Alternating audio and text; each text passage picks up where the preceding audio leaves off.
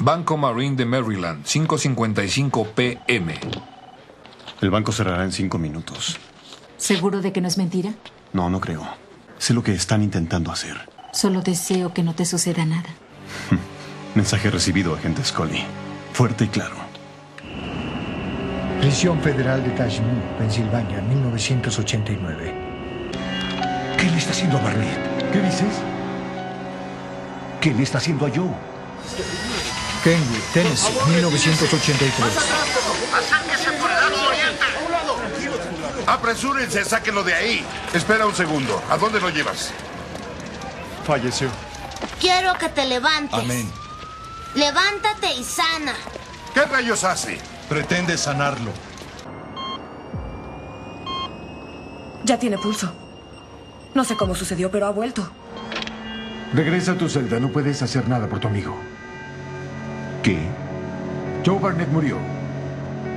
No, lo oí gritar. Este es el poder de la fe, el poder de separar la luz de la oscuridad, de crear vida en la muerte. Amén. Aleluya, Samuel. Aleluya.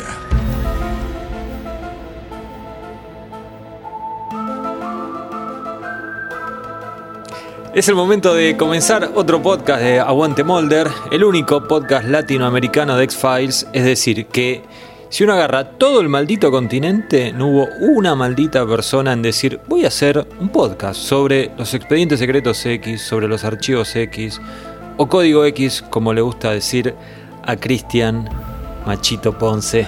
How are you, bro? ¿Cómo estás, X? Yo no, estaría tan seguro de esas cosas que, que aseverás.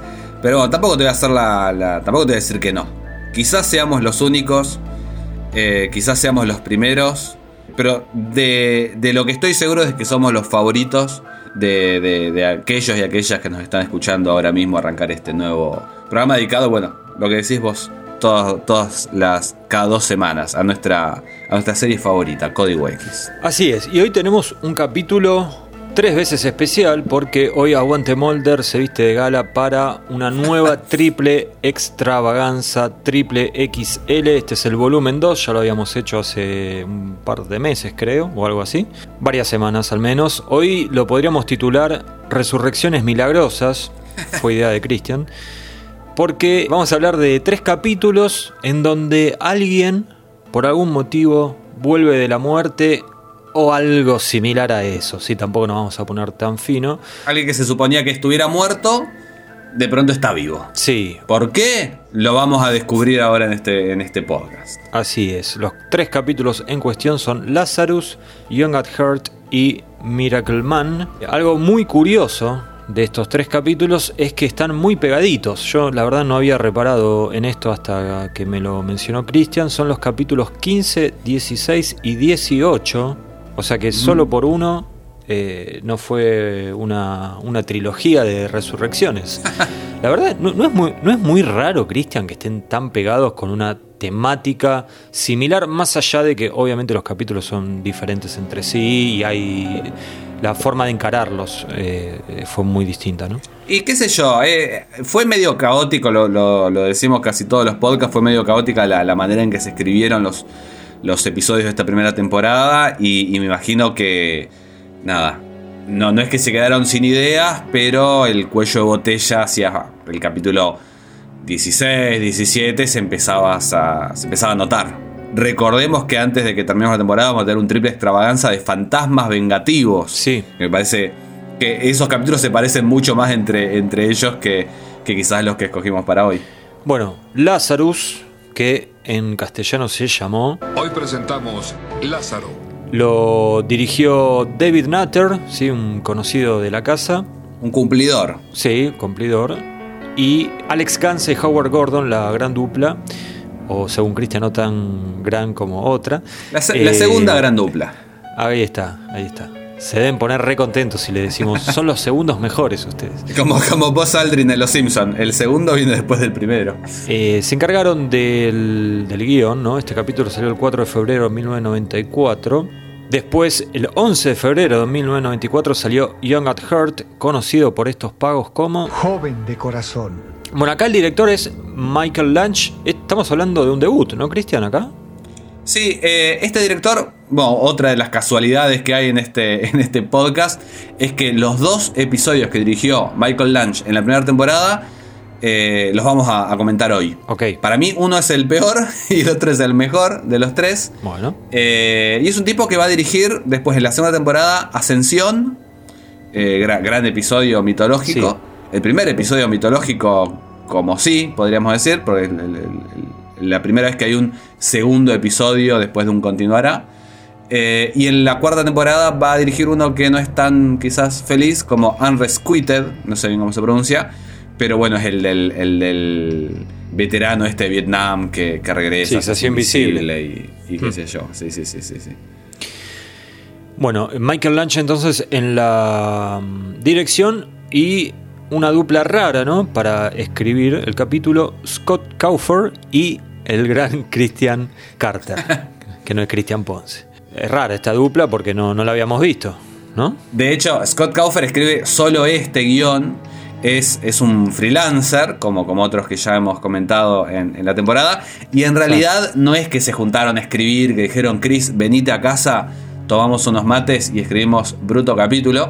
Sino más bien que eh, el chabón escribió un capítulo y después Chris Carter lo agarró y debe haber escrito de vuelta más del 30% y por eso pegó el, el crédito. Miracle Man, me adelanto un poco, pasa lo mismo. Era un capítulo que era de Howard Gordon y llegó un momento que dijo, ¿en, qué me metí? Y fue, supuestamente le, le tocó el timbre a, a Chris Carter y ahí se suma a él y le dice, a ver, a ver en qué te puedo ayudar. Correte, kiddo, así se hace esto. Bueno, decíamos que el 11 de febrero se había estrenado Young at Heart y el 18 de marzo, o sea, más de un mes después, con solo un capítulo en el medio, se estrena el capítulo 18, Miracle Man, El hombre milagroso. dirigido, como se había adelantado Christian antes, Michael Lunch y escrito por Chris Carter y Howard Gordon, también una dupla no tan recurrente. Sí, es el primer guion que escribe Gordon sin Gansa, además, que, que veníamos diciendo que eran la dupla Sí, sí. matadora. Y, y de hecho, bueno, Alex Gansa va a dejar la serie ahora al final de la primera temporada y Howard Gordon se va a quedar eh, solo. No se preocupen, no es que se pelearon, porque de hecho después van a, a reunirse en 24, en Homeland. Eh, está esa, esa amistad, es como la, la de X y yo, no, no se va a romper nunca. Bueno, ¿Te gustó, eh? Me encantó, me estoy medio emocionado. Entre la tos que tengo, que me estoy aguantando todo el tiempo para no, no toser, y las, y las lágrimas ahora ya no sé qué hacer, Cristian. Bueno, escúchame. eh, como vos sabés, la triple extravaganza es como que nos pone. Tenemos que estar a un ritmo vertiginoso, ¿viste? Entonces, eh, no, no tenemos tiempo que perder y nos tenemos que meter de lleno a la tablita. Pero la tablita va a ser más extensa que de costumbre y tiene como nuevas subsecciones. Le podemos decir la tabla, porque es La más tabla, grande. sí, la sí, sí, sí, sí, tablota, casi te diría. ¿eh? Lo primero que nos pide eh, esta gran tabla es método de resurrección preferido. ¿Por qué viene esto? Bueno, porque hablábamos que estos son dos capítulos de resurrecciones o cosas muy similares a una resurrección. Entonces vamos a analizar estos tres métodos, así también podemos hablar un poquito de los villanos, podríamos decir, o algo parecido a eso, de cada episodio. El primero es Lazarus, y en este caso estaríamos hablando de Electroshock. Exactamente. eh, la- las dos primeras resurrecciones Sí. transcurren en, en las secuencias precréditos. Eh, perdón, la primera y la última. Cold Opening. El cold opening o el teaser, si se quiere también. También. Eh, el primero me parece que es, de hecho, la mejor escena de todo el Lazarus. Sí. En realidad ese cold opening está dividido en dos partes. Porque hay, una, hay un, como un robo a un banco al principio que eh, es de esa cosa que yo siento que después más adelante dijeron, y eso no nos quedó tan bien, vamos a hacerlo de vuelta y de ahí salió el capítulo Monday de, de la temporada 6. Sí. Y una cosa que me llama mucho la atención, Mucho más adelante. yo no sé si, si a vos te pasó, ¿fuiste alguna vez a un banco de noche? Porque es raro. No. es, Es raro. rarísimo. Pero, Está bien que es Estados No sé Unidos, cómo- qué sé yo. claro, te iba a decir eso. No sé cómo es en Estados Unidos, sino la otra es que Eh, no pasa, no me acuerdo en qué estado era esto. En algún estado que, que, que oscurece muy temprano. En Alaska tipo de la era, tarde. capaz. Claro, era en Alaska, no sé. Es raro, porque en Mo- en Monday hablan todo el tiempo justo de que, de que va a cerrar el banco Claro. temprano, así que es raro. Sí, me acuerdo, me acuerdo. Es es ese capítulo que como que todo tras, tipo el día de la marmota era, ¿no? Exactamente, exactamente. Eh, pero bueno, en la segunda parte de este call opening viene Sí. la escena que me parece que está buenísima, que tenemos a- al chabón este que fue eh, compañero, por ahora digamos, en, fue instructor en Sí. realidad en, en cuántico en la facultad de, de Scully. eh, Jack que Willis. él- eh, claro, Willis, que estaba ahí como investigando, este ladrón que era re violento, ladrón de bancos, se arma con una escaramuza, caen abatidos los dos, el, el- el bueno y el malo, digamos, y en el momento del electroshock, para resucitar a, a Willis, mientras el otro está muriendo, pasa algo. Y, y me parece que está buenísimo porque, viste que después, no me acuerdo el nombre del, del ladrón, pero, pero viste que después le reclama a Scully. Dupré. Dupré, ahí está. Dupré le, le reclama a Scully que me dejaron morir Sí. mientras vos intentabas salvar a tu amigo. Y, y eso Sí, lo ¿te deja muy claro. algo? Sí, decime, por favor, todo lo que vos quieras, este es tu podcast. Eh, estás muy picante hoy, eh, me gusta, me gusta. Eh, no, que me hizo sentir bastante mal cuando Dupré le dice a, a Scully, eh, te vi muy preocupada por tu amiguito, pero a mí me dejaste muriendo en la otra camilla. Que la verdad, yo no reparé en eso. Pero es, yo es como que Sí, sí, sí. es como que listo, o sea, y en un punto es como que si me pongo a leer entre líneas o hago una segunda lectura, lo que te está diciendo es todas las vidas no valen iguales, ¿no? Es que O sí. sea, de un lado tenemos un policía, de un lado tenemos o un agente, del otro lado tenemos un malhechor, listo, el malhechor que se muera. Ponemos todos los eh, todo el foco en, en el que vale. El otro, listo, ya está, ya se murió. Entonces empiezan a revivirlo a este Jack Willis constantemente. Hasta que en un momento dicen, bueno, listo, que se muera, ya, no, ya se murió, listo, no hay forma. Hace 13 minutos que está muerto. Y ahí, ¿qué, qué hace Danita? Y ella sigue. Ah. Ella sigue porque, bueno, tiene una "No, no". relación. Vamos a saber que tiene una relación también como. como Amorosa. eh, Tuvo, sentimental. Por ahora, digamos, claro. sentimental.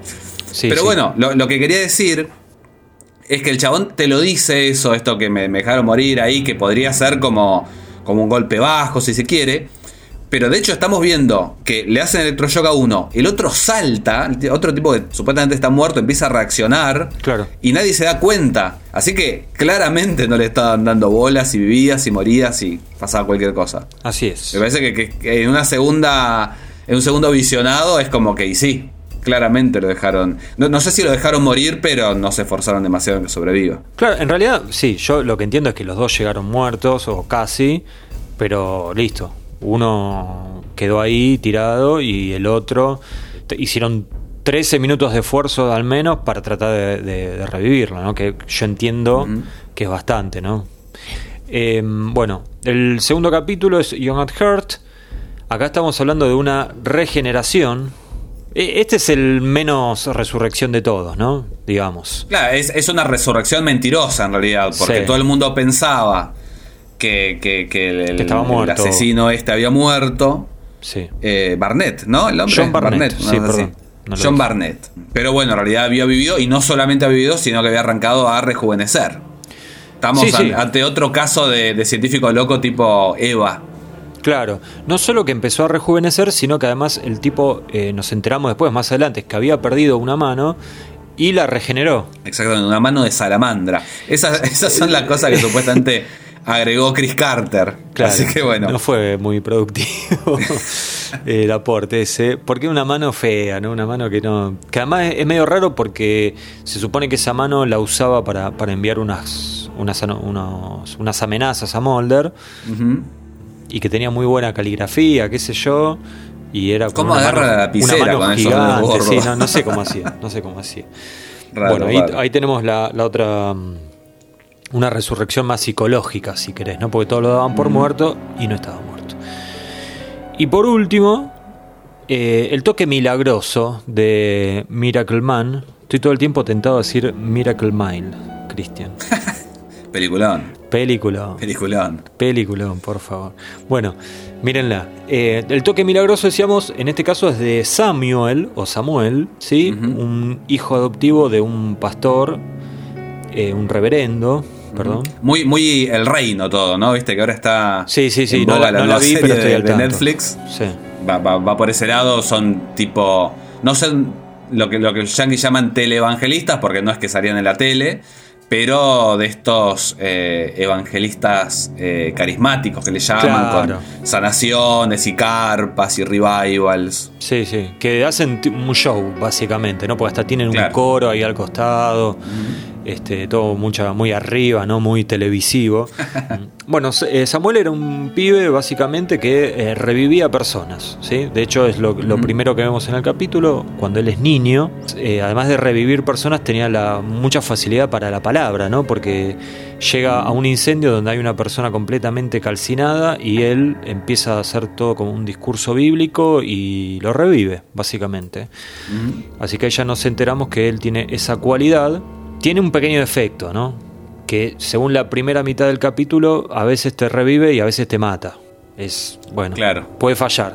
Pero después nos damos cuenta que en realidad no era tan así, ¿no? Que el pibe en realidad era bastante bueno, digamos. Sí, eh, pasa que bueno, eh, me- ya, ya lo hablaremos más adelante porque lo, lo he escogido para una sección particular de la tabla, pero, pero es un personaje muy complejo, justamente. Sí. Yo creo que el problema que tiene su resurrección en realidad es medio que te resucita como estás. Y de ahí el. Nada, la, la venganza que va a llegar después por parte de uno de sus resucitados. Claro, lo ideal sería combinar la resurrección de Samuel con la de Young at Heart. Entonces uno te revive y el otro te rejuvenece. Claro. Y vuelve un Christian de 18 años, imagínate. Vuelve con todo. Claro, sí, sí, tipo un centro integral. Como, mi, como mis odontólogos, ¿viste? Que tienen ahí una. Tienen como un centro que te hacen las diferentes cosas. Te hacen la, la- la limpieza, algunos, el otro tratamiento de conducto. Bueno, que armen esto como un emprendimiento a los villanos de los Podría X. ser, podría ser, podría ser. Bueno, ¿tenés algún método de En vez de dedicarse al mal. Claro, escúchame, volviendo a, a la vida de X-Files. Eh, ¿Tenés algún método de resurrección preferido? Mira, por la escena en sí, el- elegiré el del electroshock. Me parece que es el más tirado de los pelos de todo. Sí. Porque los otros tienen como una justificación. Este es como el más New Age. Pero, pero la escena ahí que dirigió David Nutter, que en realidad después también pensaba que, qué sé yo, si esa misma escena la hubieran hecho en la tercera, cuarta, quinta temporada habría sido súper distinta, habría sido digo, planos más, más detalle, ¿viste? Me imaginaba tipo por, por Kim Manners ahí que era como más grotesco todo. Sí. Pero me parece que cumple con el estilo de, de la primera temporada y me parece que, que está buenísima. Así que me quedo con esa primera del, del electroshock en Lázaro. Eh, Sí, para mí es- es muy bueno el comienzo de, de Lázaro. Lo único que tiene que se me hizo como. En un punto dije, o nos están tomando de tontos, por decirlo de una manera amena, o eh, esta gente, no sé, no estaba viendo la cabeza, porque te muestran 35 veces el tatuaje de- del malo, de Dupré, porque es como lo que van a usar a lo largo de todo el capítulo para demostrarte que eh, en algún punto de no sé dónde las dos almas de estas personas eh, se cruzaron, digamos. Al- ¿No? Almas tatuadas. Claro, una sí, hay, cosa hay así. una cosa ahí. hay una cosa que, que no entiendo porque en un momento lo hacen mal y después lo hacen bien. Eh, cuando el tatuaje empieza a aparecer en Sí. el brazo de Willis, Sí. eh, hay como un efecto de como de fundido, ¿viste? Tipo el hombre lobo de los 40 que cambiaba de un plano por fundido al otro y ya estaba más maquillado, que me pareció truchísimo. Y pero eso es cuando aparece el tatuaje. Y al final del episodio cuando desaparece, El borrado es mejor, decís vos. el borrado es mejor. Porque no vemos eso, lo- vemos simplemente Sí. que desaparece el tatuaje. Sí, igual. Y acá tenés, se, se mueve un poco el brazo, es como, es, es- es raro, es rara la elección. Sí, eh, sabemos que era una época donde era más difícil hacer las cosas sin demasiado presupuesto. Igual para mí no están bien hechos. Para mí son esas concesiones que uno hace porque, bueno, Sí, sí, claro. X-Files, listo, se lo perdono y sigo para adelante. Porque aunque no parezca, nos gusta la serie, ¿eh? ojo. Ojo, vamos a ser Pero claros bueno, con eso. Sí, bueno, vos te Si quedaste el con- borrado lo pudieron Sí, hacer, Sí, sí, en la, la aparición también. podría ser. Yo tendría que elegir una, Cristian, y la verdad que, o sea que no me decido.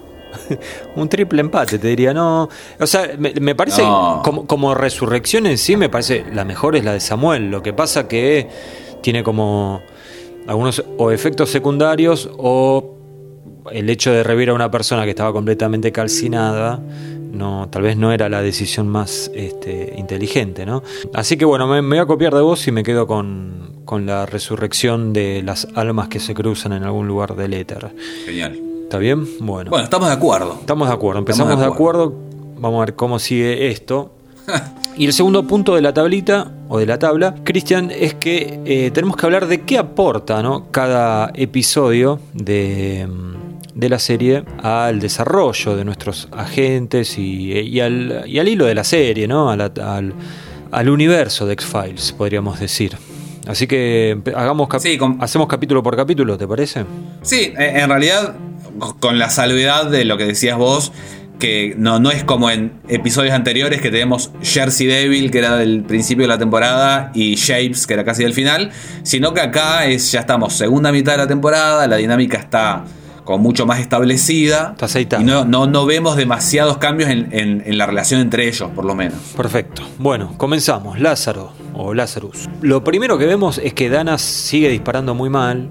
O sea, en realidad, perdón, es efectiva, ¿no? Porque eh, cuando la vemos ahí en el, en el banco como agente encubierta, uh -huh. cumple, o sea, resuelve la situación, ¿no? Lo, lo abate al malhechor, pero me causó un poco de gracia la cara que pone al disparar y otra vez el regreso de la cámara lenta, ¿no? Y sí. Es que es, es algo que es más fuerte que todo. La compraron y había que amortizarla. Sí, sí, sí, era increíble, ¿no?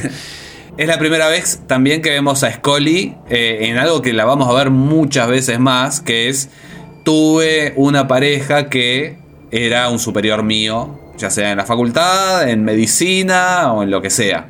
Acá en este caso era un instructor de ella sí. en cuántico que eh, este, este Willis, que cumple años el mismo día que ella, qué sé yo. Sí. Un tipo bastante más grande que ella. Eh, y que quizás tiene que ver con algo que vamos a hablar más adelante, que es la relación con su padre y qué sé yo.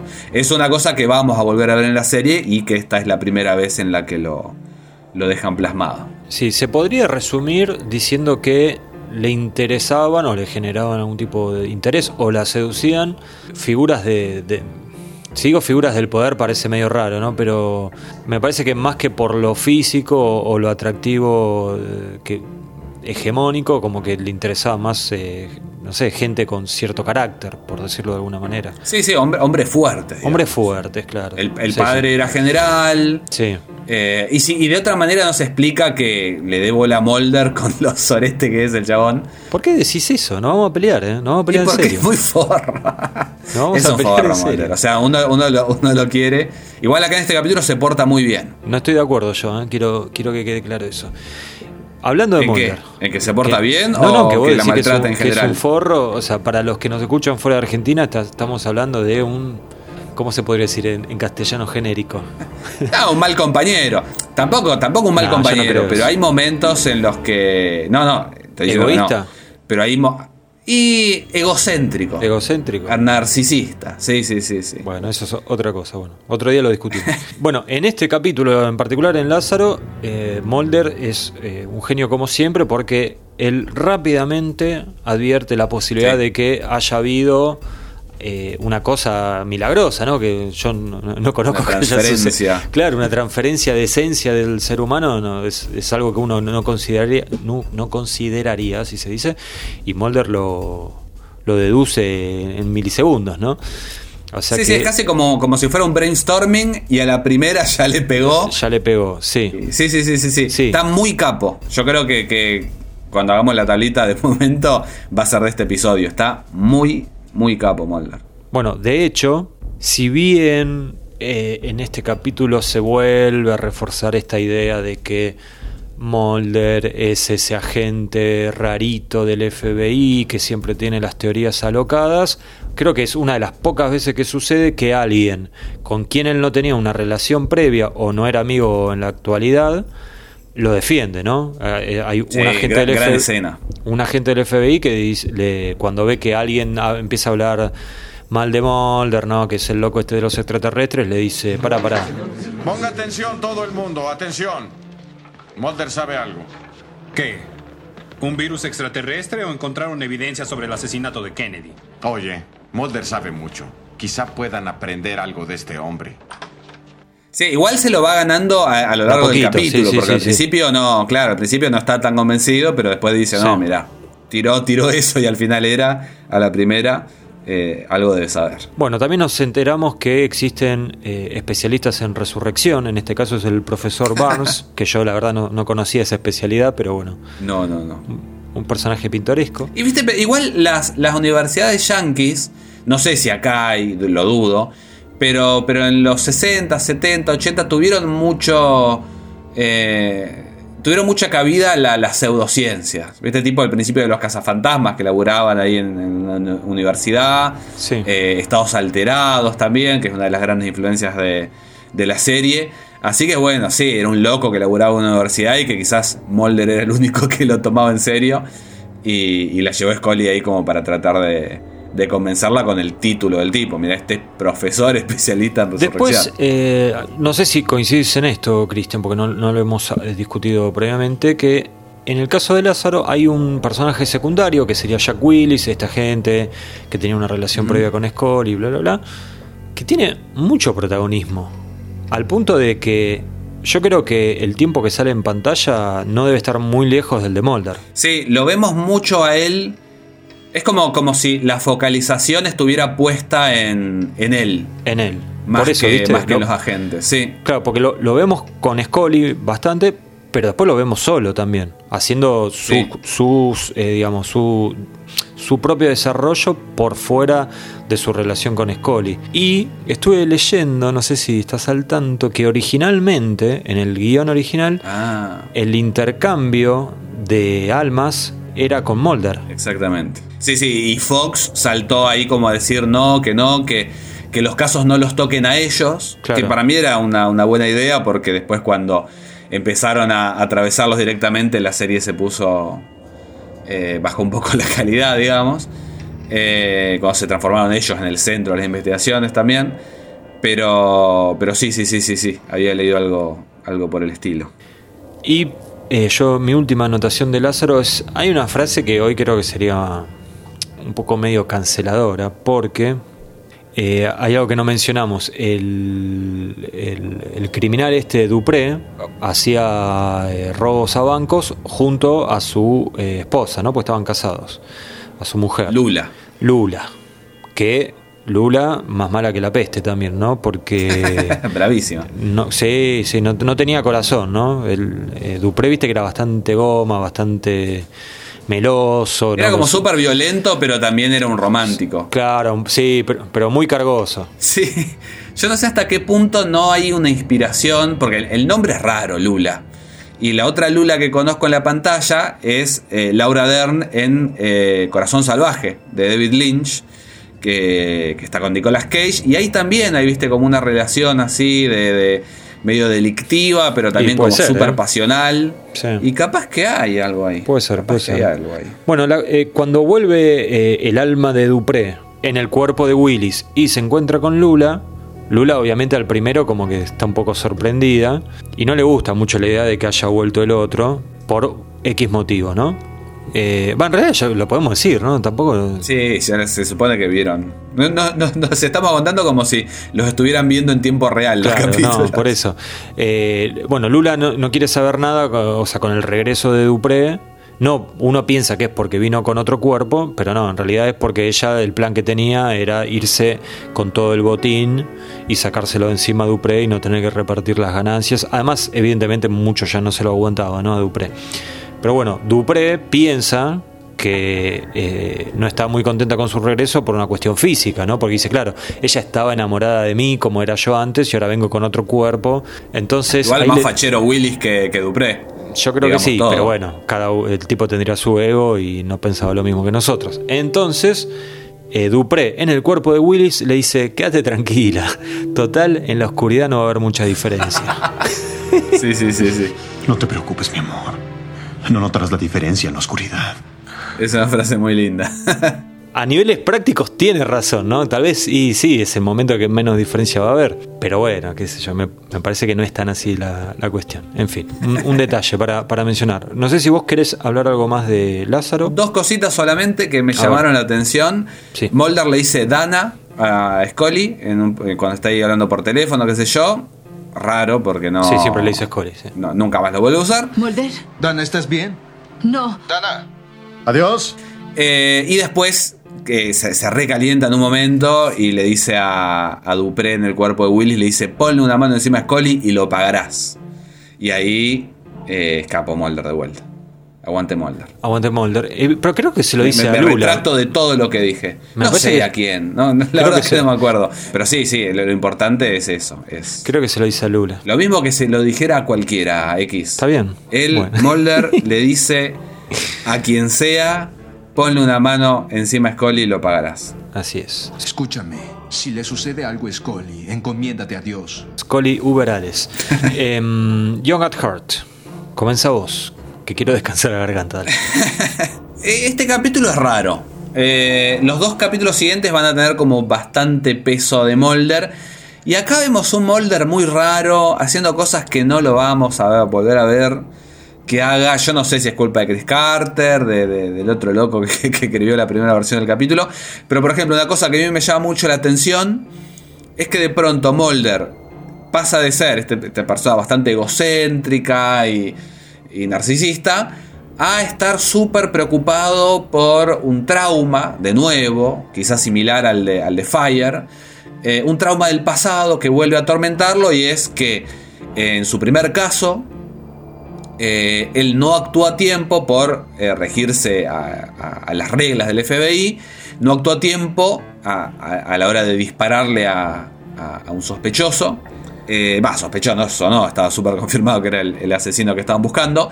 Pero por no disparar a tiempo, el tipo este mató dos personas. Entonces Mulder queda traumadísimo y a- a- al punto de ir a ver al hijo de uno de los que murieron jugar al fútbol americano. Y eso es rarísimo. Yo no me imagino al Mulder de la tercera temporada haciendo eso. Ni en pedo. Me parece que es como un, un- un trauma y un conflicto súper genérico, tipo de, de- de arma mortal, ese tipo de cosas, y no algo que haya sido pensado teniendo en cuenta la personalidad de Mulder. Eso es lo primero que tengo para decir. Mira, si vos me preguntas a mí, yo creo que toda esa escena existe simplemente para que cuando para generar la situación de que cuando Mulder va a ver al hijo del agente que había muerto jugando al fútbol americano, él va con el auto, deja el auto, entonces eso le da pie a que eh, John Barnett le deje una nota dentro del auto, unos sobres con fotos, como, como para decirle que lo estaba siguiendo, ¿no? Y, y empezar a, Pero es raro. a amed- amedrentarlo. Que, que entre a cargar nafta. que entre a una farmacia. El auto puede quedar. Sí, no, no, no era necesario. Si vos me preguntás, yo creo que es eso. Vez es una manera de mostrarte, bueno, que había sido su primer caso y por eso le estaba afectado. Lo que pasa es que si empezamos todo esto con vos diciendo que Mulder en realidad no es tan buena persona como parece, ya tenés un prejuicio. Y no me gusta mucho ese prejuicio. Y, y- pero yo no soy el que puso la, la imagen de, de los amigos de Mulder en el Día del Amigo. si la gente no la recuerda, que la busque en las redes sociales de Aguante No me la festejaron esa, no me la festejaron. Eh, bueno, ¿qué más? Y, y- y después hay una escena similar con este Reggie, que, que fue su. Quizás su único amigo, el, el- el superior de él, en, el compañero de él en realidad en ese primer caso, que también muere porque la, el, el asesino este, John Barnett, no se entiende mucho qué quiere hacer, por qué, por qué apareció ahora, pero es medio una venganza contra Mulder y se supone que le va a empezar a matar a los amigos y qué sé yo. Entonces muere este Reggie, sí. No, pará porque te, te envalentonás y no parás. Vos ya me estás tirando abajo este capítulo. Yo te conozco. No. Sí, yo te conozco. Quiero, Ya- ya quiero te comentar conozco. una cosita. Yo ya veo por dónde venís. No, con inocencia. Con inocencia. Yo ya veo por dónde venís. Es claro lo que quiere Barnett. Barnett le, le dijo a Mulder, me voy a vengar de vos. Se lo dijo cuando estaba en el juicio, cuando lo condenaron. Sí, ese flashback hermoso. Bueno, también con algunas cámaras lentas, esas cosas, lo de siempre.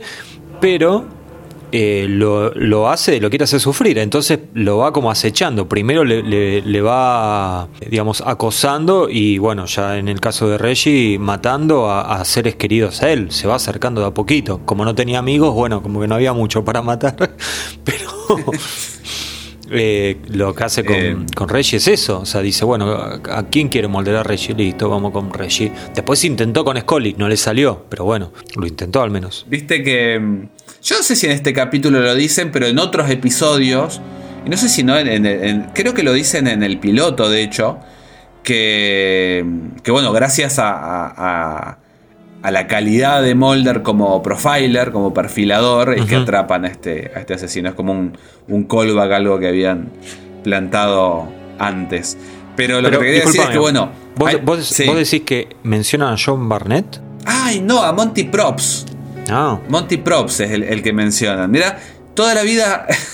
toda la vida estuve convencido de que. O sea, si decía los dos nombres eh, en voz alta, claramente me iba a dar cuenta de mi error.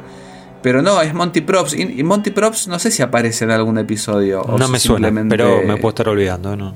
Pero Mirá, bueno, no, no gracias. importa. Gracias Sigamos. No, por favor. A lo que voy. a lo que voy. Otra escena extraña. Sí. Es esta en la que Scully llega al, al departamento de, de Reggie y Mulder como que le empieza a tirar como un, un- No, porque yo era su mejor amigo y era él estaba Sí. escribiendo una novela.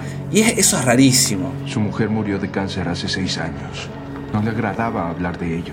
Pero hasta donde supe, escribía una novela y prometió mostrármela algún día, pero no lo hizo. Creo que temía que no me gustara. Tal vez era el único compañero de trabajo en quien confiaba.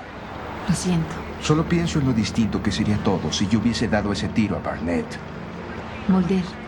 Por ahí quizás estamos ante la muerte del último amigo de Mulder y realmente con él tenía una super relación. Pero la manera en que lo habla, la manera en que dice esas cosas y lo recuerda, me suenan total y completamente fuera de personaje. Que me perdone la historia si estoy equivocado. Sí, te entiendo, eh, te entiendo. Te entiendo, más allá de que a mí no me parece tan grave. Te entiendo. Como que no, grave, grave es un choque.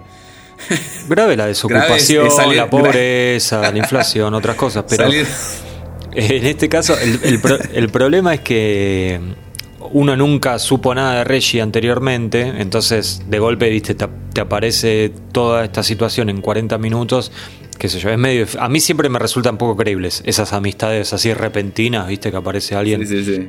Sí, por, por suerte lo dejan de hacer conforme pasa el tiempo, porque hay mucho en estos primeros episodios de de dónde salió el caso.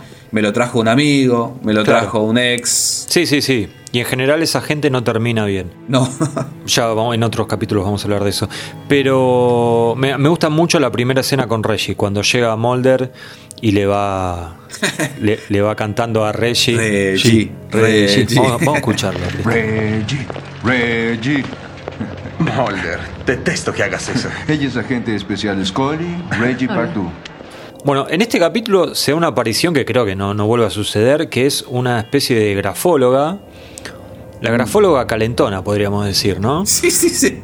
Yo tengo la calígrafa caliente, la tengo en mis Claro, bueno, sí, no sé bien cuál es su especialidad, pero una persona que se dedica a eh, cómo se escribe con, con, con la mano, ¿no? Básicamente sería eso. Y que le está constantemente como, ¿no? Tirándole los perros a, a Mulder, sin ningún tipo de suerte, ¿no? O sea, Mulder frío como un iceberg. ¿Qué opinas? Acabas de traerlo hace 10 minutos. Me defraudas, Henderson. 10 minutos son suficientes para ti, Mulder. Desde luego, eso no lo sé por experiencia. Sí. Hay, no me acuerdo en qué episodio también eh, hay como un contestador en, en la oficina. No me acuerdo si en la oficina o en la casa de Mulder. Y también hay una compañera del FBI que dice: Me dejaste plantada en la cita, qué sé yo. Como que te quieren mostrar que, bueno, el chabón es fachero, tiene como su levante, pero Claro. le interesan más los platos voladores. Sí, bueno. Eh, después, bueno, lo, lo dejan de lado. Sí, sí, ya lo, lo habíamos hablado un poco con en Fire, ¿no? En Fuego, el Claro, también. Con la no me sale el nombre de la gente esta. Phoebe Green. Phoebe Green, así es. ¿Qué, qué más? Bueno, nos enteramos que todo este caso de John Barnett había sido el primer eh, caso de Mulder, sí, el primer gran caso, digamos. Calculo que antes de eso habrá hecho cosas más chicas, pero bueno. Sigue todo el tema este de la reputación de Mulder, de el agente súper capaz, al igual que en el capítulo anterior, ¿no? Que en, en Lazarus, eh, un tipo muy capaz, pero que ya se corría mucho la bola ahí en el FBI, que tenía unas ideas eh, poco convencionales, ¿no? Eh, Reggie le dice, pensé que esto de Spooky era una exageración o algo así, ¿por qué no te enfocás? ¿Te está volviendo loco? Bueno. Sabes, a esa plática sobre tu obsesión yo nunca le presté atención. Pensé que solo era una hablilla de lo paranoico que tú eras. ¿Y ahora? Ya olvidaste aquel día que llegaste a mi oficina desde Cuántico. Me impresionaste tan solo al verte, pero luego vi cómo trabajaba tu mente, cómo siempre te adelantabas.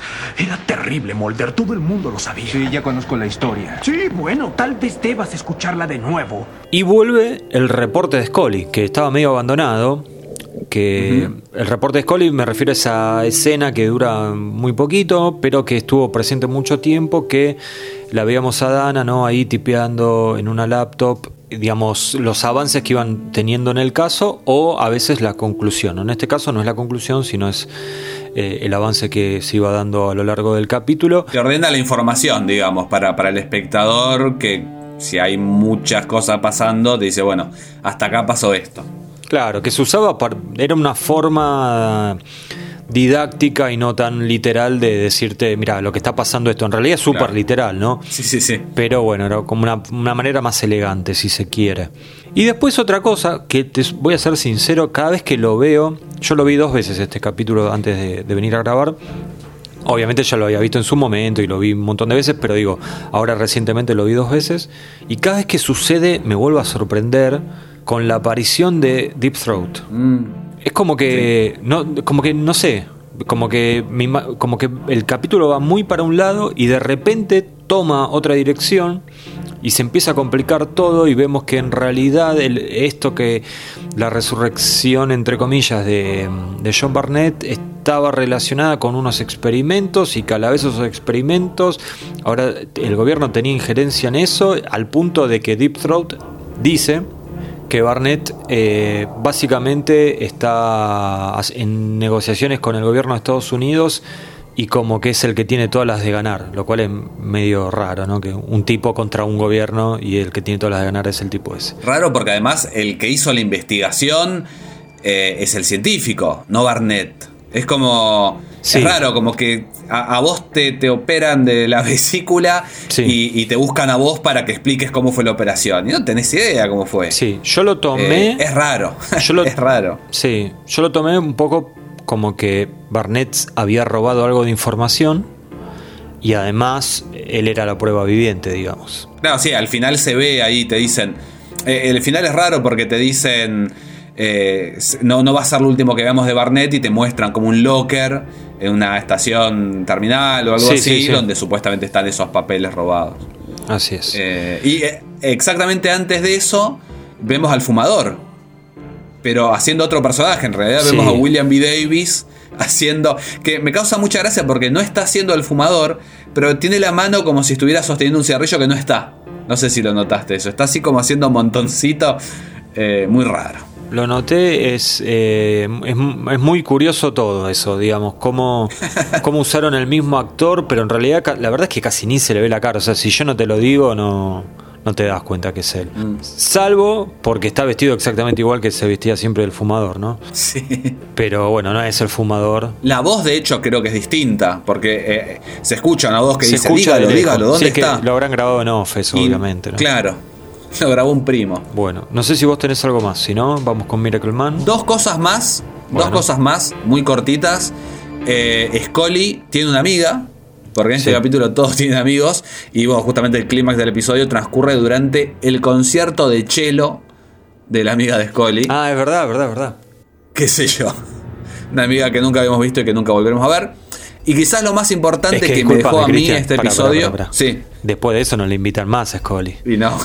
Se armó un quilombo en, no, el, se- en se- el- se le en el pianta a todo el mundo. Claro, en, el en un tiroteo en medio de un concierto de chelo, imagínate. Ese público además no es muy de ese de esas movidas, no de disparos y esas cosas. Y no, olvídate. Lo más importante del episodio para mí A ver. es que identifiqué que de acá sacaron el GIF de, de Mulder guiñando el ojo, Sí. que es el, el único GIF de Mulder que hay en, en Instagram. Eh, muy canchero, están ahí, viste, como, Sí. como esperando a un asesino, qué sé yo, y la mira a Scully y le pega una guiñada de ojo. Fantástica. Así es. Bueno, y el último. Se está extendiendo esto, ¿eh? Qué raro. El último es eh, Miracle Man. A diferencia de los otros dos capítulos, esto es es más pueblerino este, este capítulo, ¿no? Es más así como de la América profunda, digamos. De hecho es en Tennessee. Supuestamente es la misma. supuestamente es la misma locación que usaron para Gender Bender. Ok.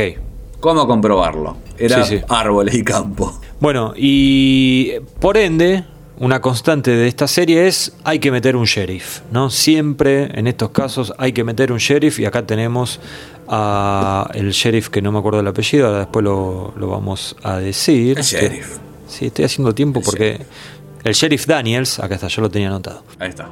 El sheriff Daniels, bueno, un personaje bastante odioso, como siempre, ¿no? Eh, muy, muy El verdadero villano del episodio. te Sí, diría. sí, sí, sí, exacto. Eh, un, un episodio con, con dos villanos. Este sería uno, el otro sería Leonard Vance. Sí, el otro ponele que está, claro, está un poco más, más justificado, Vance, qué sé yo. Sí, en realidad no, Ah, para medio mí ahí. medio ingrato, ¿eh? pero bueno, no importa. Y acá, si antes en los otros dos capítulos se insistía con la reputación de Mulder, este agente genial del FBI, pero que tenía ideas poco convencionales, acá Chris Carter vuelve para insistir con la idea de que tenemos esta gente que es genial, tenemos esta gente que tiene ideas poco convencionales, pero tenemos sobre todo una gente que tiene un trauma muy grande y es la desaparición de su hermana Samantha. Sí, eh, vuelve con todo al, al, al- a los al ring. a la altura del trauma en, en Conduit, por ejemplo. Sí, sí, sí. Porque acá también, no sé si te diste cuenta, no sé si te diste cuenta, en este capítulo se sugiere que Mulder viaja con un cuadrito de su hermana. Porque casi al final del episodio lo vemos en su habitación de hotel. Sí. Con un portarretrato Es de verdad, Samantha, sí. que no es la Samantha que vemos siempre, sino una Samantha medio genérica de ese episodio. Sí. Agarra el cuadrito, lo acaricia, como le gusta a él acariciar la foto de la gente, la guarda en su valija y, y- y se va. Bueno, Eso por suerte tampoco lo volvemos a ver nunca más. no, pará, ojo. Te digo una cosa. Viste que yo te conté Sí. que esta semana estuve viendo el primer capítulo de la segunda temporada, Little Greenman. Sí, sí. En ese capítulo No me digas que está el cuadrito. ah, tiene un cuadrito de Samantha en el escritorio. Y de hecho es el cuadrito... Bueno, en la oficina. Bueno, pero... No, no, porque no, no es- él no tiene oficina, porque ahí habían cerrado los expedientes. Ah, y es cierto. Tiene como un escritorio en una oficina general y es el cuadrito que utilizan para comunicarse con Scully. Cuando Scully baja el cuadrito es que se tienen que encontrar Ah. con ella. Bueno, tiene una función, si se Tiene una función, sí, sí, sí. Pero, Pero bueno, siempre es un cuadrito. verdad, no, no me acordaba. Sí, sí, sí, sí, sí. Hay una obsesión muy grande con los portarretratos, tiene. Así es. Bueno, Muy- entonces... muy, de tía. Sí, sí. Eh, bueno, entonces em, vuelven a insistir con Samantha. Otra cosa fundamental para mí, nos enteramos que eh, El Exorcista es una de las películas favoritas de Scully, ¿sí? que no es un detalle menor. El Exorcista dirigida por el querido William Friedkin, obviamente. Exactamente. Eh, y es la primera vez que se hace mención a que, a que Scully es católica. ¿Estás seguro de eso? ¿Que es la primera vez? Sí. No, Mira. seguro no estoy de nada. pero, pero lo dice de una manera, se lo cuenta Mulder como... Y acá pasa una cosa que si, si querés lo podemos comentar. Dale. También, bueno, es un capítulo de, de alguna manera que, que habla con Conduit. En la, grabación de aquel podcast habíamos tenido una discusión grande de, bueno, qué hacía Mulder al final del episodio de una iglesia, cuando después en el resto de la serie nos muestran que, él es súper, eh, si, si no ateo, al menos agnóstico. Y en este episodio él arranca muy bíblico. Porque él está convencido de que Samuel realmente cura gente, se puede leer la Biblia en un momento. Pero para el final del episodio yo creo que, que, que hay un quiebre. Y seguramente no fue planeado, seguramente no lo pensaron, pero yo dentro de mi corazón, a partir de ahora voy a considerar que este episodio es aquel en el que Mulder pierde la fe. No sé qué opinas. Me- La fe religiosa, digamos. Sí. Eh, bueno, ho- hoy me contaste, antes de empezar a grabar, me contaste tu teoría y yo valoro mucho que tengas una teoría. que pienses. Es que no, no, no, en serio, digo, me, me parece que está bueno porque vos haces referencia que en Mulder, a lo largo de todo el capítulo, él tiene visiones de, de Samantha, ¿no? De su hermana, él la ve como en, en formato pequeño, ¿no? Porque es como que no pasó sí, el tiempo, él ve a una pequeña Samantha, una Samantha de entre 7 y 10 años. Sí, más chiquita en realidad de, de la que desapareció, es raro. Sí, sí, sí, parece más, más joven de, de lo que sabemos que, que cuando desapareció. Pero se ve que para él es muy fuerte porque él sale a buscarla, donde sea, ¿no? O sea, si sucede en medio, esta aparición sucede en medio de una ceremonia religiosa o en una mansión, él va igual. Pero al final del capítulo, que es cuando Christian dice, para mí acá es donde él, listo, pierde la fe, es porque él ve a, a su hermana en un espejo retrovisor, creo que es, y decide no ir a buscarla. En, el- en la ventana de un auto, sí, Claro. sí, sí. Y él decide no ir a buscarla. Es como que mueve y desaparece el reflejo. Claro, sí. y toda esta charla viene después, eh, perdón, toda esta secuencia viene después de un pequeño intercambio que tiene él en- con Scully, que si te parece, Cristian, en vez de contarlo a nosotros, que lo cuente Mon. Cuidado con esa lámina. Sí, señor. El domingo jamás será igual en esta población. Presiento que el reverendo Hardy no va a renunciar al púlpito. ¿Aún sin su hijo? Fortalecerá su fe. No olvides que el joven resucitó. Eso suele suceder solo una o dos veces cada mil años. Sí, la historia de la plaga de la langosta. Espero que el reverendo no haya arreglado el hurto del cuerpo como el milagro de milagros. Supongo que no. ¿Qué es lo que crees?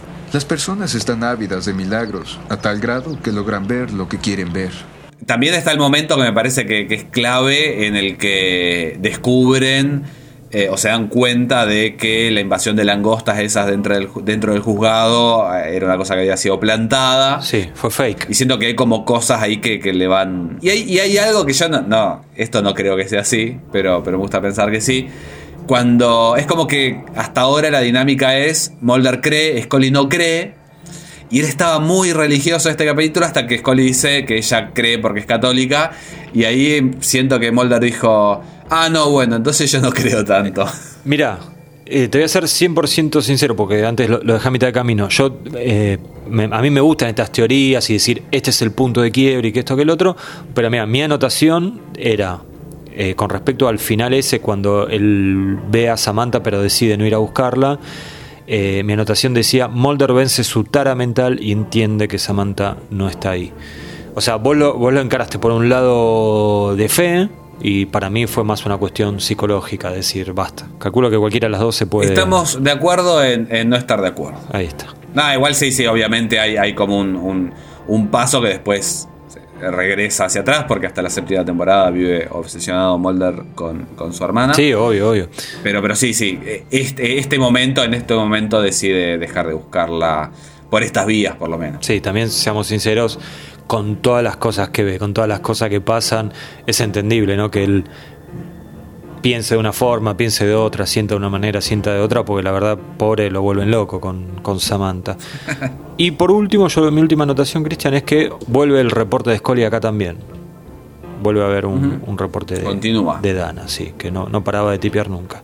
Dos agentes fenomenales investigan casos paranormales en Los Expedientes Secretos X. A continuación en Fox. Ustedes saben que en la, y si no saben se los recordamos, que en la triple extravaganza no hay eh, nivel de genialidad, sino que es el episodio con la máxima genialidad. En este caso vamos a tener la máxima genialidad de Mulder. ¿En qué eh, capítulo fue, Cristian, para vos? ¿En Lazarus, en Young, en at Heart o en Miracle Man? Para mí está claro que en Lazarus está muy capo. O sea, bordea lo, lo inverosímil, lo capo que está. Pero más allá de, de sus habilidades deductivas y qué sé yo, hay una escena particular, que es la del final del episodio, eh, en la que está muy capo porque realmente él podría seguir pinchando, qué sé yo. Scully acaba de, de perder a, un exnovio, una expareja y una persona muy querida, pero él tiene una elección de palabras en la que se permite una, una ambigüedad para hacerla sentir mejor a ella. ¿Querés escucharla? No sé si tenés esta escena, no sé si, eso te iba a decir, no sé si la tenés. Yo no la tengo, Bueno. no la tengo seleccionada, así que Vayamos a escucharla entonces porque creo que es ahora o nunca, ¿eh? lo amerita. Dale. sí, sí, por favor entonces escuchemos estas dulces palabras de la gente Mulder. Me dieron esto en la morgue, junto con el resto de sus pertenencias. Supuse que las querrías. Feliz aniversario con amor, Dana. Se lo compré hace tres años. ¿Es su hermano? Ah, no. Era hijo único. Sus padres murieron cuando estaba en la universidad. Hay un joven en Park Lawn y Jack era como su hermano. Iré a visitarlo mañana. ¿Qué le voy a decir? La historia oficial. ¿Cuál es? La fugitiva Lula Phillips murió ayer en un tiroteo con agentes federales en el cual resultó muerto el agente especial Jack Willis, que murió en el cumplimiento de su deber. ¿Y qué se supone que debo decirme? No funciona. Se detuvo. A las 6.47. El momento exacto en el que Jack sufrió el paro cardíaco en el hospital. ¿Y eso qué significa? Significa lo que tú quieras que signifique. Bueno, yo creo que tenés un, un buen punto en elegir Lazarus como el episodio de máxima genialidad de Mulder. Pero yo tengo otro. A ver. Young at Heart. No, no, no, no. Detallo, detallo, Cristian. Primero que nada, entiende también rápidamente que Barnett estaba vivo, aunque todos le decían, no, pero está muerto, acá está el certificado, se murió, no, lo, cremaron, tiraron las cenizas en el río, no sé cuánto. Bueno, Mulder no, dice, este está vivo. Después, le tiende una trampa a Barnett. Barnett, o sea, estamos hablando de un tipo muy capo en lo suyo, ¿eh? O sea, te volvía loco Barnett. No, no era un, un criminal de- de cualquier cosa. No, no, era realmente bueno, un profesional en lo suyo. Mulder le tiende una trampa que increíblemente resulta bien. Y además, no sé si tenías este dato, es la primera vez que Mulder mata a alguien en un capítulo de, X-Files. Ah, mira. Y además, Reggie, Reggie, Reggie. Vamos, Mulder. Así que yo me quedo con este, Cristian. Está bien. Yo ya, ya me expresé en contra, así que. Ya está, no, ya está, está clarísimo. Bueno, eh, episodio con Le, máxima. le toca el, el turno a Scully. Sí, episodio con la máxima genialidad de Danita. Cristian. Para mí es Lazarus No, también. no, no, no, no. Eh, No, no. No. Respetame. Perdón. Yo acabo de respetar Perdón, la perdón, barbaridad perdón. que acabas de decir. Perdón, te pido perdón. Yo eh, creo que, que Lazarus. Yo no sé si está súper capa, si, si tiene una máxima genialidad, pero me parece que es un episodio que le da su lugar. Y, y nada, eh, siento que, que está, que está muy bien el personaje, con, con, con lo bueno y con lo malo, con, con falencias y, y debilidades. Eh, me parece que es el episodio en el que está mejor desarrollada ella como personaje. Te voy a hacer una pregunta, porque si no lo comparto acá, ¿dónde lo voy a compartir? No. Le gusta a la gente esa frase. En los comentarios la, la han dejado un par de veces. Y, pero es que es verdad, imagínate llamando a cualquiera a decir, eh, ¿a vos qué te pareció que Scully? te cortan. Escúchame. El domingo en casa de tu madre. Claro, Che, vos si vos ya me escuchás los audios en por dos en WhatsApp, imagínate se lo manda a cualquier otro, me lo ponen por 200. Eh, a esto iba. Scully dice que salió fue pareja de Willis durante un año. ¿Viste? Mm, sí. No sabemos cuánto hace, pero transcurrió cierto tiempo, se nota. No parece que está como igual muy... No sé si decir todavía enganchada o algo, pero como que está muy cariñosa con él. Como que... Eh, yo creo que pasó hace poco tiempo eso. eh, porque Scully está casi. No, no, no, tenemos información de que haya estado en otra sección antes que los expedientes X, así que yo creo que viene de, del egreso en cuántico directamente a conocerlo a Mulder. Eh, y hay un detalle, yo pensé que ibas a marcar eso. Ella dice que anduvo con él, con, con Willis, un año. Sí, sí, te lo, te lo marco. dice, si querés te lo marco. era- Te lo marco. A ver. Festejábamos los cumpleaños, no sé en dónde era que, que dice que lo festejaban. ¿Eso era? Claro, Que entonces- siempre lo festejaban ahí. A mí me da la sensación que, bueno, venían en una relación de amistad. Sí. Lo habrán hecho dos veces, qué sé yo. Claro. Pero bueno, ya Sí, sí. siempre. Como decimos bueno, siempre. que tenían amistad. Y quizás incluso después de ser pareja, qué sé yo. Y también puede ser, tal vez. Podemos contar tres. Claro. Tres reuniones. Terminaron en buenos términos. Bueno, mi episodio con la máxima genialidad de Dana Scully es. Adivina. Y Star. Y claro, escúchame. Acepta jugar al blanco humano. Porque acepta, dice, listo, listo.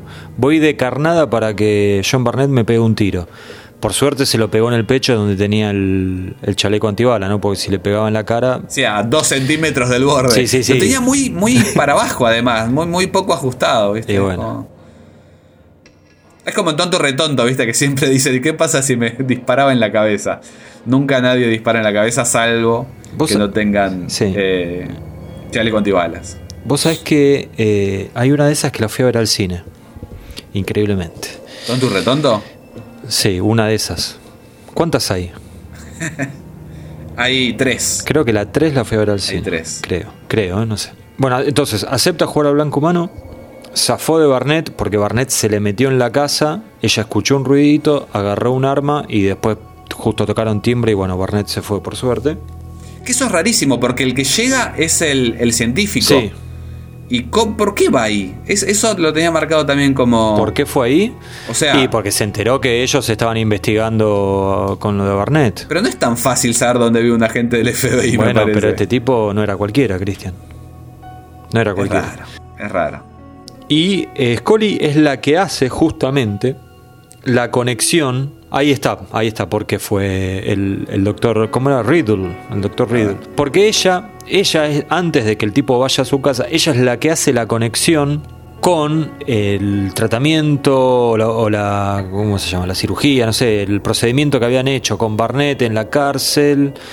Y entonces empieza a investigar sobre el médico este, que hacía esos experimentos con nenes que tenían una enfermedad muy rara, no sé qué, que, que Progeria. progeria. Y entonces se ve que ahí el tipo dijo, ah, están, me están investigando a mí, ¿quién es esta muchachita? Calculo que... Hay una cosa en ese. Sí. En esa escena, cuando están viendo una, una nena que tiene progeria en, en realidad, Sí, digamos. buen material de archivo, una te digo, ¿eh? Actriz maquillada. Eh, no, no fue material de archivo, sino fue producido especialmente para la serie. Bueno, parece. muy bien producido entonces. Pero- Qué capítulo genial, Pero- por Dios, sí, decime. Hay una cosa que, que siento que le habían puesto en el guion y después no la, no la cambiaron y deben haberla cambiado. Que, que Mulder ve a esta nena que, que tiene este- esta enfermedad y dice, parece de 90 años. Y la verdad que no parece de 90 años ni en pedo, es una nena que tiene... No, no, no parece alguien de 90 años. Puedes decir, pobrecita. Sí, se nota que Claro, no está tiene el- enferma. claro, que no tiene el mejor estado de salud. Pero es sí. como que le puso demasiada onda. Es como que le dijeron, parecen ancianos. Y Mulder dice, no, parece de 90 años. ¿Viste? Como si quisiera quedar bien con el ¿Cómo chabón que le está mostrando la. ¿Cómo te gusta criticar? Y pero es raro el capítulo, es raro, la gente me va a apoyar. Gran, a hacer una gran encuesta. capítulo Young at Heart. Escúchame, peor momento de Mulder. Sí. Y todo lo que pasa en Young at, Young at Heart. Eh, Pará, pará, pará, no, pero no me si podés decir que- eso, Cristian. O sea, le gana el, el duelo a, a Barnett. ¿Cómo va a ser el peor momento de Mulder, todo ese capítulo? Eh, bueno, elijo un momento particular que me parezca bueno, a mí me gusta más. eh, malo. Bueno, nada, es ese momento en el que va al, al- al juego de fútbol americano del pibe. Bueno, está bien, ahí, ahí no te puedo discutir. Ese momento simboliza para mí todo lo que está mal eh, con, con Mulder en este episodio, así que elijo, elijo eso. Bueno, yo creo que el peor momento es eh, las persecuciones de Mulder a, a la Samantha imaginaria en Miracle Man. Porque estamos hablando de un tipo que tiene una salud mental buena, estamos hablando de un tipo con bastante mm, conocimiento de psicología y ese tipo de cosas, un genio de hecho en todo eso. Yo creo que él tiene que entender que se está sugestionando, ¿no? que por la charla que había tenido con Samuel y todo eso, creo que tiene la capacidad mental como para decir, esto no está sucediendo porque estoy en un lugar donde no tiene absolutamente nada que ver con mi hermana, como es en medio de una ceremonia evangelista o lo que fuera. Me parece. Me quedé solo. Yo te respeto. Ah, bueno, qué silencio. No, no, no, sí, sí. Si te parece así, lo respeto, no, no te voy a hacer la contra como. Nada, como sea. Como otros. Eh, Peor momento de Scully. Bueno, para mí está en Lázaro, en Lazarus. Ajá. Y es un momento que un gran maestro diría que es fuera de campo. Scully tenía una relación previa con Jack Willis. Ve que Jack Willis vuelve a la vida después del electroshock. Mulder le dice, "Mm, Jack Willis me parece que no es Jack Willis, pero no importa. Ella viaja en auto, asumo, a una supuesta es- a un supuesto lugar donde iba a estar eh, Lula, la, la pareja de Dupré, del malo del capítulo. Y ella va todo el viaje con, con Jack Willis y nunca se da cuenta que no era Jack Willis. O sea, ¿cómo sostuvo toda una charla con Jack Willis y no se dio cuenta que el tipo no sabía absolutamente nada del pasado de Jack Willis? Como Mulder se dio cuenta en 16 milésimas de segundo. ¿Por qué no hablan en el auto? Vos pensá. Ah, ¿no hablan? cuarta. Pensá, principio cuarta temporada de los expedientes X. Acá hay un mínimo spoiler si quieren adelantar. No, no adelante, quédense, viejo, basta. El otro día nos dimos cuenta que adelantan. No adelante, loco, vamos. Sí, sí, sí. Vos pensá, Mulder viaja de no sé qué lugar de Estados Unidos hasta Canadá Sí, con Jeremiah Smith, con un híbrido extraterrestre. sí. Y no le preguntan, dice, che, bueno, nos que- tenemos Ya con que fueran 50 kilómetros, Sí. con que fueran 200 kilómetros. Bueno, a ver, contame cómo es la colonización esta, porque de algo hay que hablar. Resumímelo. No se entera de nada. Claro, y yo, o sea, de Estados Unidos, por más que estuvieras bien al norte, hasta Canadá, un par de horas tenés. No, Y no es imagínate. tan complicada Claro. la, la mitología. De ahí tenía que salir hecho. Y sí, la verdad que sí. Bueno. Así que esta gente no habla. Bueno. No habla, no habla en el auto. Bueno, para mí igual es ese, ¿eh? yo lo sostengo. ¿El tuyo? Y a mí me está costando mucho pensarlo, la verdad. Eh, definirlo, en realidad. Creo que está súper pareja. Eh, lo vi a Mulder más como. Quizás, bueno, el, el episodio en el que está menos brillante es justamente. Este, eh, el que decís vos. Lázaros. eh, Lázaro. Pero, pero claro, pero para mí eso le suma a personaje, porque me parece que es el momento en el que está más compleja ella. Quizás, mirá, mirá lo que voy a hacer, A y ver. esto va a quedar en la posteridad. El mejor y el peor momento de Scully está en el mismo episodio. Sí. Y eso me parece que es lo que hace interesante a su personaje en Lázaro. Sí, sí, tranquilamente, porque ella, en ot- otro momento que me pareció bastante malo, es ella queriendo convencer a, a Dupré de que en realidad era Willis, y Willis tiene como... Es como que en, en el cuerpo de Willis ah, estaba la, la esencia de Dupré, pero todavía quedaba un poquito de Willis, porque tiene cierto recuerdo de una situación Sí. que había vivido con ella. Sí. Pasa que, por eso, para mí es un capítulo que funciona y que, que- que- que está bueno el hecho de que las dos miradas. O sea, nosotros obviamente sabemos que Mulder se las sabe todas y si Mulder dice tal cosa, es muy probable que sea así. Pero es un capítulo que si vos te pones en el punto de vista de Scully, tranquilamente puede ser un, un shock que tuvo el chabón, un sumenage, y, y quedó porque el chabón sabía, porque lo venía investigando este Dupré. Eh, es una de estas situaciones que después vamos a volver a ver en la serie del perfilador que estuvo tan obsesionado con, con la persona a la que seguía que, que, nada, se mimetizó un poco. Hmm.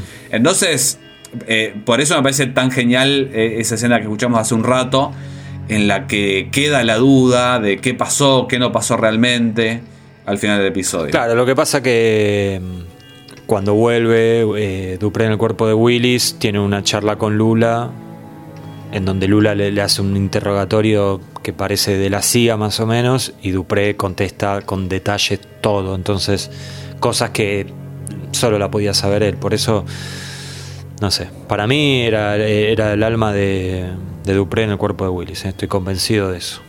Convencidísimo. ¿eh? No, es que sí.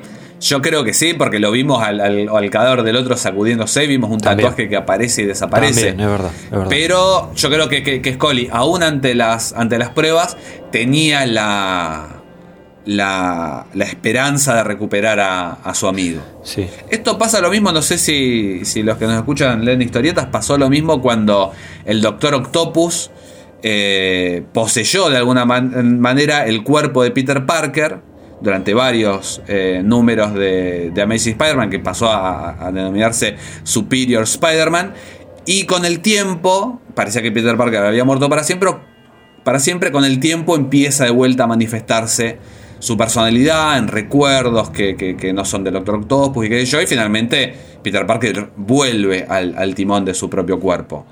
Así que a, a las pruebas me remito. Se viene una nueva, ¿no? De Spider-Man. Aguante, aguante Peter. Ah, no, pensé un nuevo podcast.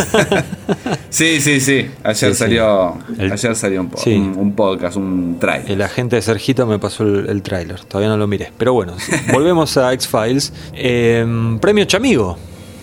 Al mejor personaje secundario de estos tres capítulos, Cristian Machito Ponce, ¿qué dices? Eh, Vamos, pana. Para mí es, es, eh, Samuel. Samuel, el, el coprotagonista, digamos, el, el secundario más importante, el que le pone nombre, el que le pone título al, al episodio, el hombre milagroso, en eh, Miracle Man. Eh, me parece un personaje súper súper bien definido, súper complejo, con, con cosas muy interesantes. Esto de que él no es el culpable de lo que está pasando, pero tiene un cargo de conciencia de alguna manera tan grande que, que- que se convence de que sí. Eh, nada, me pareció un personaje súper rico y, y por eso también la, la elección de él para, para el premio Chamigo. Bueno, bien. Es, es válida la elección, aunque no la comparto porque Pero. mi premio chamigo va para John Barnett. No, no, no. sí, no. señor, sí, señor. Mira, para mí el que se lo merecía era Willis, en realidad. Porque fue, fue tan bueno el, el personaje que terminó siendo casi un protagónico. Pero, como decía antes, muy meloso. Como dicen los pibes ahora, me daba cringe. En- Entonces. O como dicen los presidentes, me daba crunch. Claro, también, sí. Eh, en cambio, Barnett me daba miedo y respeto, te diría.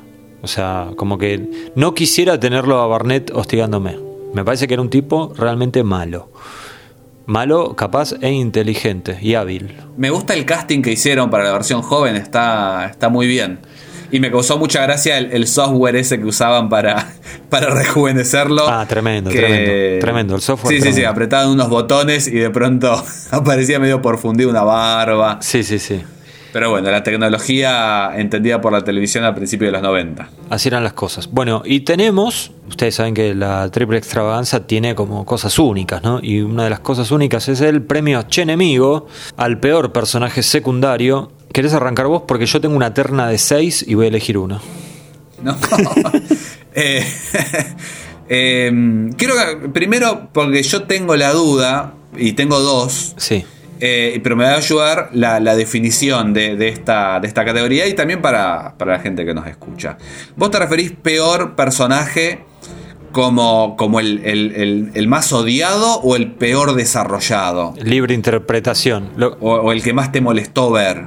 lo que, Libre si lo justificás, puedes elegir lo que vos quieras. Bueno, tengo, tengo una escena dedicada a, a mi otra opción, así que me voy a ir por la primera, Dale. que es el personaje de Lula. Ok, ¿por qué? Porque la verdad, eh, una forra.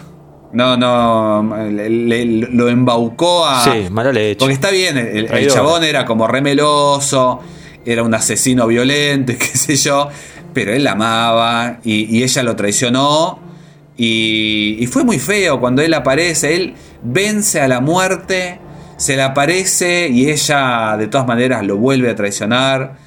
Eh, la pongo, la, la elijo de alguna manera en el. Porque lo habíamos hablado en un momento con el. con la esposa de Budajas. ¿Te acordás de la Oh. esposa de Budajas? En, Burajas. Bueno, me parece que entra en esa categoría. Sí. De, de gente que no se merece a, a la persona que tiene al lado. Bueno, eh, ¿querés venir a, a las nominaciones? A ver. Pasamos Es a una sue- es subsección. es mi sueño, sí, ir a un lugar y sacar así, viste. Los nominados son Leonard Vance, sí, de mm, Miracle Man, porque Miracle Man. sí, Leonard, eh, Leonard Vance duerme con peluca y ataca, o sea, el tipo se le aparece un fantasma y lo ataca con un bastón. Leonard, Sí, ponete las pilas. Pero bueno. dale. sí. Bueno. No, no, no, que sí. Puedo- quiero seguir con la Era un fantasma, pero bueno.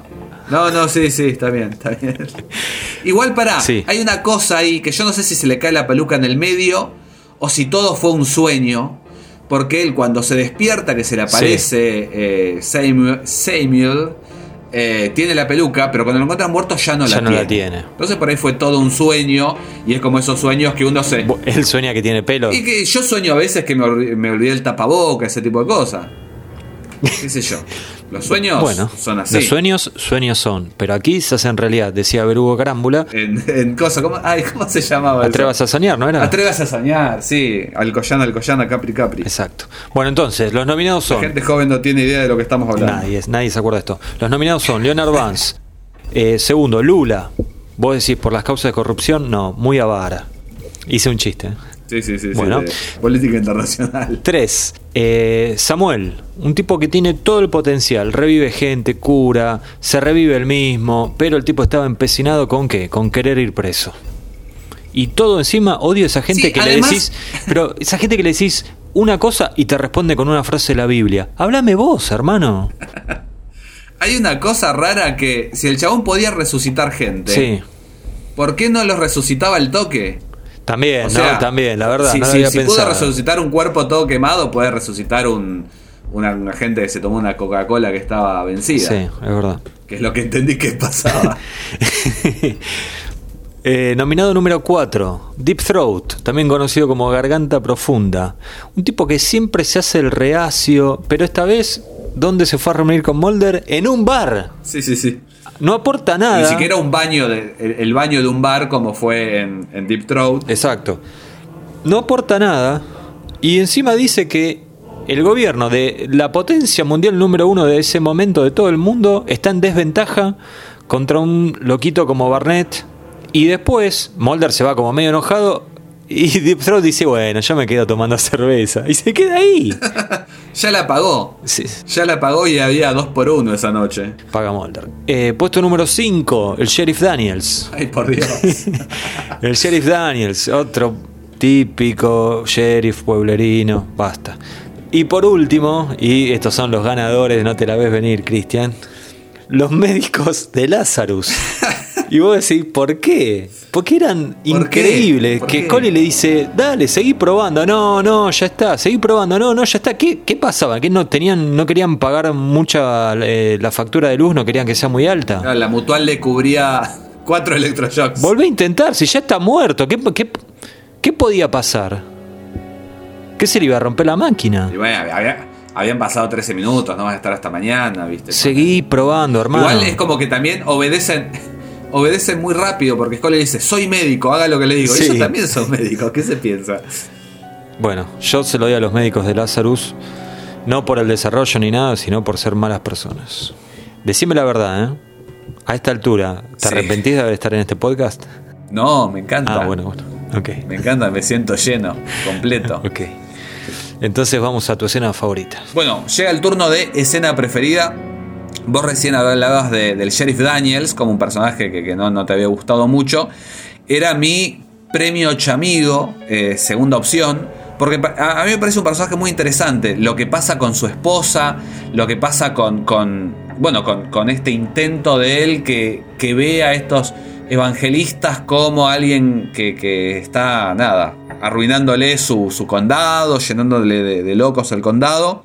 Y la escena que elijo es el final, cuando, cuando Samuel despierta de la muerte y el cadáver se va de la morgue directamente y él ya no tiene manera de, de coincidir lo que venía haciendo con, con lo que realmente pasó. Porque bueno, él tenía una esposa en silla de ruedas y se ve que la esposa le decía cada tanto, che, vamos a ver al pibe este que cura gente. Le decía, no, son puras boludeces. Después te despierta de la muerte el pibe, la, se va, porque no es que, que quedó, quedó ahí en su misión, se habrá ido al cielo, vaya uno a saber dónde, a Canadá. Y, la esposa sigue en la silla de ruedas. Entonces lo que pasa en esta escena, eh, Samuel vuelve de la muerte, él estaba equivocado. La esposa sigue paralítica y no solamente eso, sino que parece que ahora lo van a juzgar porque él fue el responsable de la muerte de este muchacho en la prisión. Escuchamos el clip porque la verdad la piel de gallina se me pone.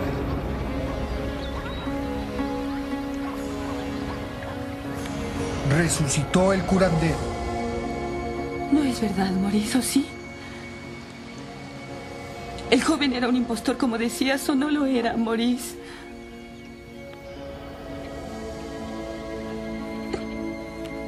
No lo era, Maurice.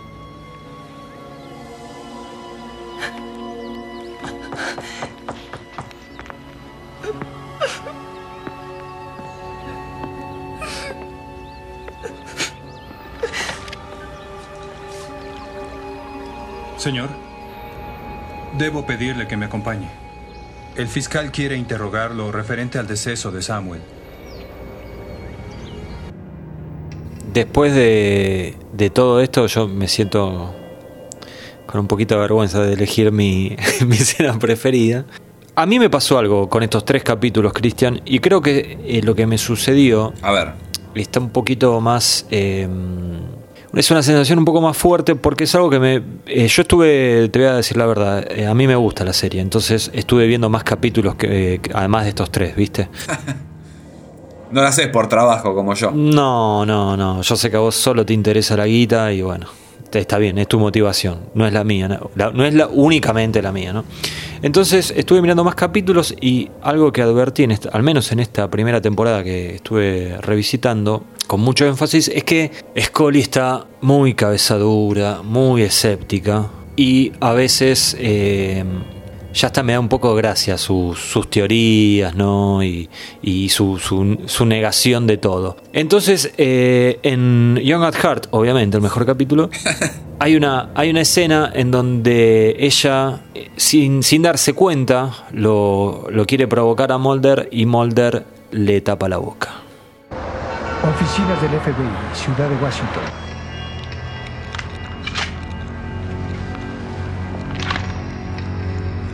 ¿Qué harás ahora?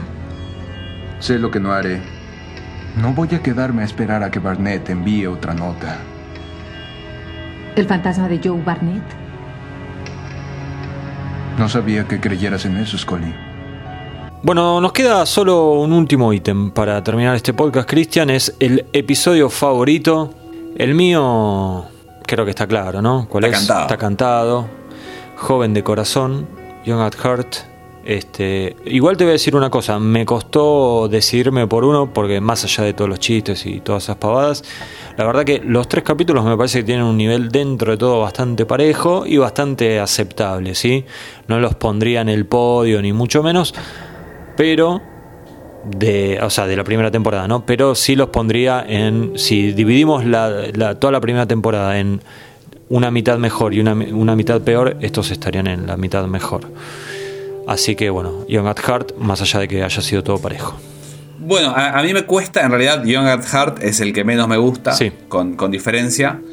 Eh, me, me cuesta un poco elegir, porque por un lado, eh, Mulder y Scully me parece que están muy bien en Lazarus, pero después me gusta mucho más la trama de Miracle Man. Me parece que está mejor llevada, me parece que tiene mejor ritmo. Eh, me parece, en definitiva, que dentro de una temporada de veintipico de episodios, voy a elegir más que por los personajes, que tampoco es que están mal, eh, sino que están medio medio. Voy a elegir por la trama, así que me voy con, con estos conflictos religiosos eh, de Miracle Man. Está bien, a mí, porque al final creo que no lo, no lo dije, eh, lo que más me gustó de Young at Heart es toda esta cuestión de eh, Mulder eh, o el zorro, si querés, como le decía Barnett, siendo casado, ¿no? O, intentando ser casado. Eh, Kitsunegari, como dicen en, en la quinta temporada, la casa del zorro.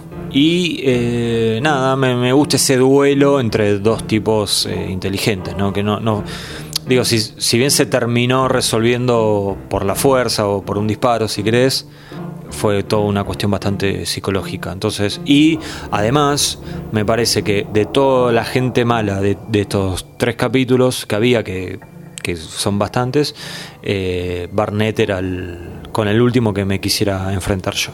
Entonces, por todo eso lo, me quedé con Young at Heart, aunque repito, son tres buenos capítulos y creo que es bastante parejo el nivel. Estimado, llegamos al final. Llegamos al final, es momento de bajar. Parece, parecía mentira. Parece mentira, es momento de ir bajando la persiana, pero antes de eso eh, queremos comunicarles un par de cuestiones. La primera es que ya les podemos decir cuál va a ser el próximo podcast de Aguante Molder. El episodio que vamos a estar analizando es, Cristian, El mejor episodio de toda la primera temporada. A la mierda. A mi entender. Beyond the Sea. Gran, gran episodio. Vamos a estar con, con eso. Ok, si no recuerdan, es el capítulo. En realidad es justo antes de esta, de estos tres que estuvimos eh, comentando hoy. Justo antes de esos tres viene. O no, perdón. Hay. Bueno, es un, un capítulo más antes, digamos. Cachito antes. El 13 me parece que Claro, eso, el ¿no? 13 es ese. eh, Beyond the Sea, el 14 es Genderbender y después arrancamos con, con todos estos, los de hoy. Eh, yo no sé si es el mejor, pero sí que está bien ahí arriba. ¿Y qué más tenemos que decir, Cristian? Ah, bueno, que los invitamos a participar en todas nuestras redes sociales. En Instagram es donde hay un poco más de actividad que en Facebook, porque en general es más amigable Instagram y se pueden hacer cosas como, por ejemplo, hacer encuestas muy fácilmente. Así que ahí eh, visítennos y pueden elegir entre eh, los dos capítulos que mencionamos nosotros como nuestros favoritos. Yo mencioné Young at Heart y Christian mencionó Miracle Man, pero elijan lo que les parezca a ustedes, no, no, no según qué elegimos nosotros, obviamente.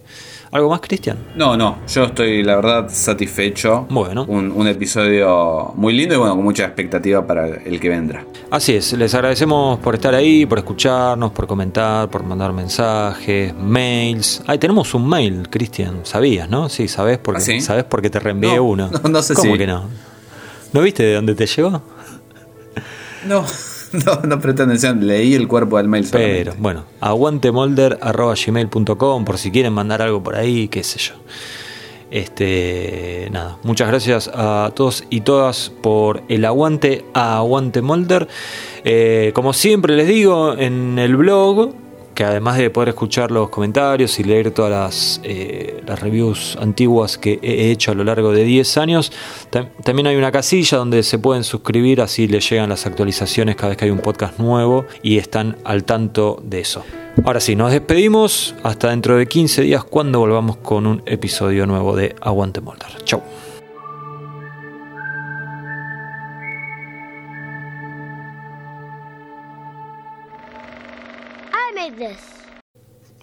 ¿No vas a decir joven de corazón? Joven de corazón.